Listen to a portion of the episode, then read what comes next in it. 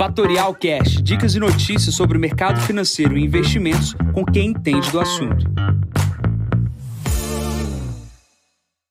Bom dia, Jansen Costa, assessor de investimentos da Fatorial. Vamos para mais visão de mercado. Hoje é o número 270, hoje é dia 10 de maio, 7 horas da manhã. Mercados estáveis desde a sexta-feira com dados decepcionantes do payroll. Começando aqui pelo final de semana, a China, aqui na parte da madrugada, é, decidiu cortar aí a produção de aço no, no próximo de junho.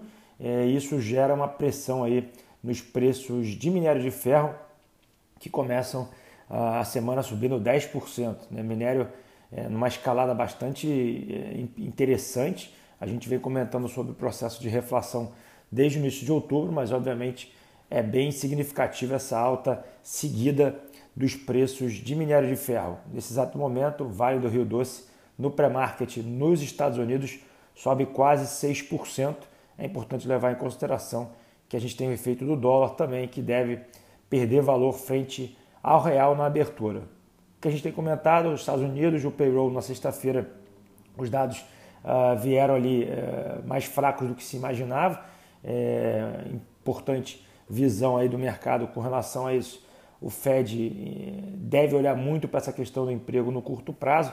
Então esse medo que o mercado tem no processo da inflação deve aumentar, dado que o Fed deve se concentrar com os efeitos da necessidade de empregos de curto prazo e gerar uma pressão maior ainda na inflação. Os dados levam, levam a crer que a, a inflação será é, possível né, no curto prazo e a gente tem que acompanhar aí a alta do título de 10 anos para ver quando é que isso pode mudar e gerar uma complicação aí para os ativos de risco. Lembrando que quanto mais esse título de 10 anos sobe, ou uma possível necessidade da retirada de liquidez é, dos, dos mercados através dos bancos centrais, pode gerar um sell-off, né, que é uma venda generalizada das ações. Esse medo ele pode acontecer, isso não, não, não tem como prever quando é que isso vai acontecer, mas obviamente é um medo que o mercado uh, vem tendo uh, diariamente. É, a gente já falou isso em podcasts anteriores.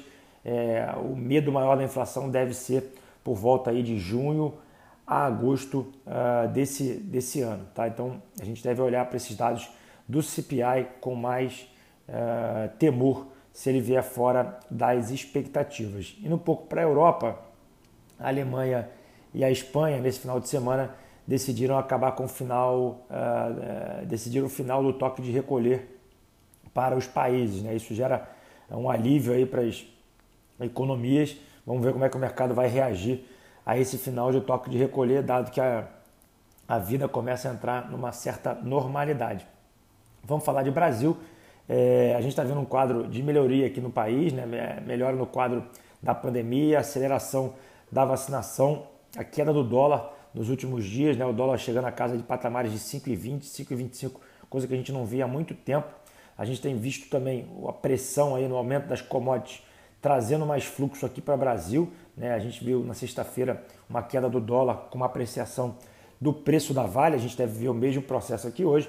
E a gente também está em época de resultados corporativos, muitos resultados corporativos surpreendendo, outros bastante em linha com o mercado mas é importante a gente olhar que bolsa não é PIB e, e bolsa é muito resultado das empresas, resultado das empresas que vem gerando caixa, gerando resultado e a gente precisa acompanhar esses movimentos. A gente está em divulgação de resultados corporativos, hoje tem alguns destaques, Itaúsa, Banco Pan, Locamérica, Erig uh, e a antiga Tiet 11, né, que é a AES, divulgam resultados hoje. No mercado internacional temos a divulgação da Tyson Foods aqui na parte da manhã que é uma empresa que é concorrente ou uma proxy aí do resultado que deve ter nessa semana de JBS. Né? Lembrando que é, a Bolsa Brasileira vem sendo impulsionada pelo Índice de Materiais Básicos, que é composto aí basicamente por Vale, CSN e Uzi Minas, mas o mercado de commodities também agrícolas, commodities essas como carne, ele vem também levando a Bolsa para patamares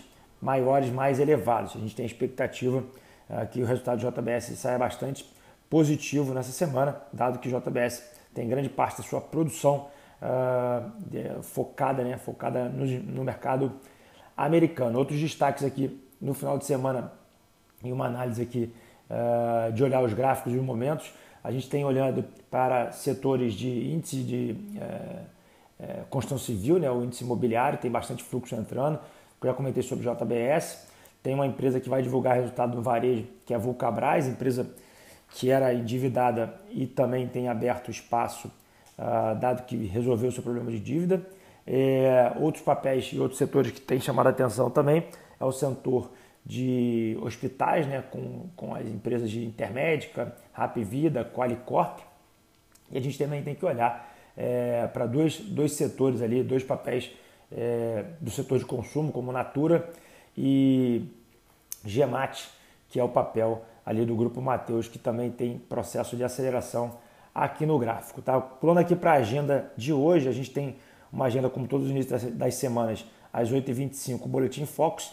Essa semana a gente tem divulgação do IPC aqui no Brasil e também às 11h20 a gente tem leilão de swap do dólar aqui para uma rolagem de swaps. Nesse momento o VIX opera com 18,43 pontos, o S&P na sua escalada ainda, 4.226 pontos, opera no campo positivo. O dólar vai perdendo espaço a moedas internacionais, o, DXY opera próximo à casa dos 90 pontos.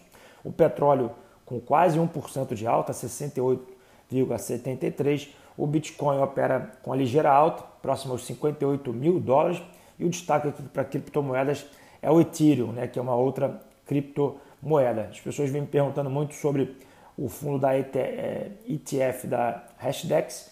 É importante deixar claro que o fundo da Hashdex é um fundo que tem vários criptos e as principais criptos são essas duas que eu acabei de falar aqui agora, que é, que é o Bitcoin e o Ethereum, que vem subindo nas últimas semanas. Bom, eu vou ficando por aqui, desejando a vocês um ótimo início de semana, enquanto vocês, ao meio-dia e 57, com meu sócio Fábio Lemos, no Instagram da Fatorial, arroba Fatorial Invest. Bom dia a todos e até mais tarde. Tchau, tchau.